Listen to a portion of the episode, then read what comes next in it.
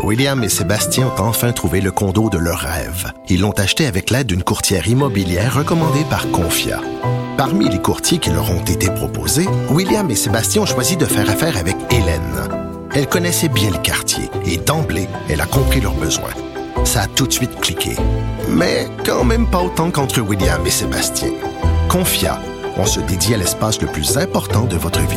Confia fait partie d'Espace Proprio, une initiative de Desjardins. Journée internationale de l'homme, mais quand même, il y avait cet article sur le site web du Journal de Montréal euh, à propos des féminicides dans le monde. 87 000 femmes tuées de manière intentionnelle en 2017 euh, dans les pays pauvres comme dans les pays riches, par ailleurs, selon des chiffres qui ont été obtenus par euh, l'ONU. Et quand même, sur ces 87 000 victimes, 57 d'entre elles ont été tuées par leur conjoint ou par des membres de leur famille. 30 000 femmes ont été tuées plus précisément par un ex-conjoint ou un conjoint actuel, quelqu'un en qui elles auraient normalement dû avoir confiance. Donc, euh, c'est pas parce que c'est la journée internationale de l'homme que tout est beau et que tout est réglé.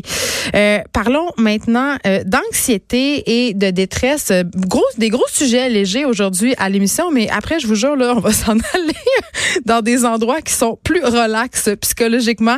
Euh, je vais parler tout de suite avec Philippe Lebel. Et Philippe Lebel, il est président de l'Union étudiante du Québec et on lui parle par rapport à cette étude qui nous révèle que plus de la moitié des étudiants universitaires de la province présenteraient des signes élevés de détresse psychologique.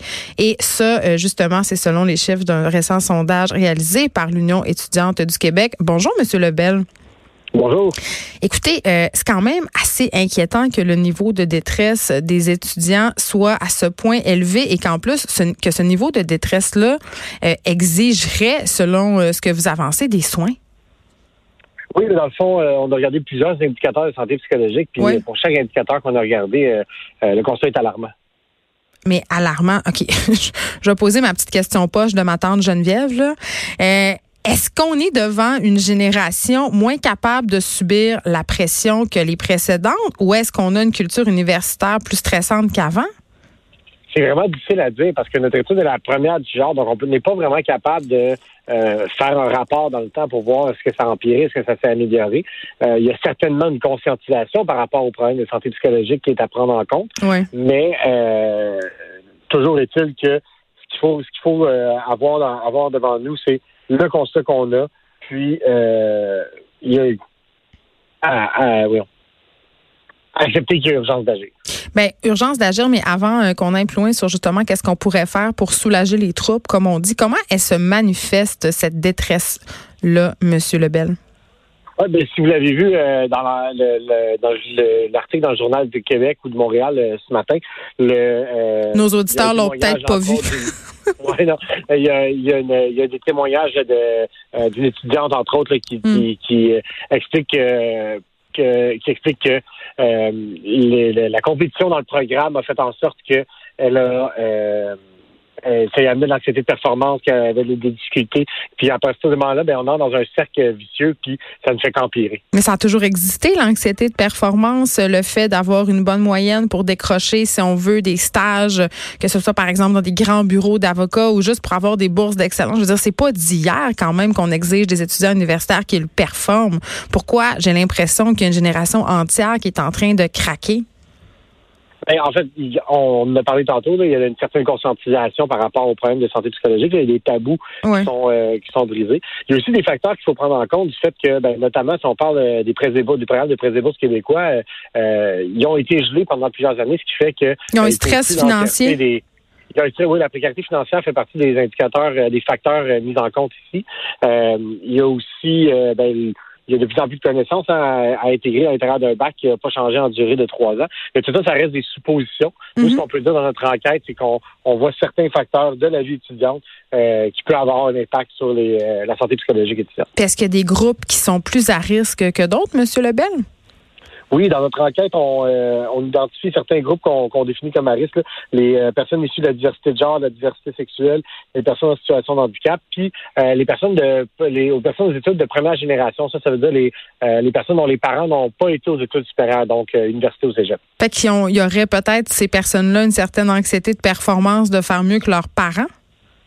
Oui, il y a plusieurs études qui existent sur leur sur dans, le milieu académique sur le sujet. Euh, c'est, un, dossier relativement chaud. Il y a aussi euh, tout le support familial qui est souvent pas derrière euh, ces personnes-là pour les aider à, justifier justement mm. de faire les sacrifices nécessaires pour réussir. OK. L'université quand même se défend hein, par rapport euh, à votre étude et ça m'a beaucoup, euh, ça me fait un peu sourire euh, leurs arguments. Ils y sont allés du très spécial. L'université, c'est dur, c'est normal que vous soyez stressé. Qu'est-ce que vous répondez à ça? ben, écoutez, si, c'était normal, ça voudrait dire qu'on aurait le même niveau de stress que dans le reste de la population. Puis mm. ben, c'est pas ça qu'on voit ici. Quand on voit des, euh, des taux d'idéation suicidaire trois fois plus élevés que dans le reste de la population, ou euh, des tentatives de suicide même deux fois plus élevées que dans le reste de la population. Puis là, on parle pour le même groupe d'âge. Donc, c'est pas une histoire générationnelle. C'est vraiment le facteur qui change, c'est l'université ou pas. Fait que ce soit un étudiant de 35 ans ou un étudiant de 19 ans, euh, ce serait la même détresse. C'est ce que vous me dites, Monsieur Lebel, c'est que ces gens-là expérimenteraient de la détresse puisqu'ils sont aux études universitaires et non pas parce qu'ils ont, euh, je ne sais pas, moi, entre 18 et 25 ans. moi, ce que je veux dire, c'est que euh, ça varie. Parmi les gens aux études, ça varie en tranche d'âge, effectivement, parce qu'ils n'auront pas le même, le même vécu, les mêmes protections psychologiques. Mm. Ceci étant dit, si on regarde tous les gens de 18-24 ans, par exemple, aux études ou pas aux études, on voit une différence. OK. Euh, est-ce que vous proposez des solutions? Euh, qu'est-ce qui pourrait être fait pour diminuer, si on veut, euh, cet état de stress, cet état d'anxiété généralisé chez nos étudiants universitaires? Oui, ben, on a identifié plusieurs leviers sur lesquels on peut travailler. on peut chercher à réduire la solitude, améliorer les soutiens entre collègues, réduire la compétition entre collègues surtout, euh, qui est très important. Puis on l'a nommé tantôt le réduire la précarité financière, donc travailler sur cet aspect-là euh, pour avoir euh, beaucoup d'impact sur la, la, communauté étudiante. Philippe Lebel, merci. Vous êtes président de l'Union étudiante du Québec. On vous parlait dans le cadre de ce sondage qui a été mené par la firme Léger.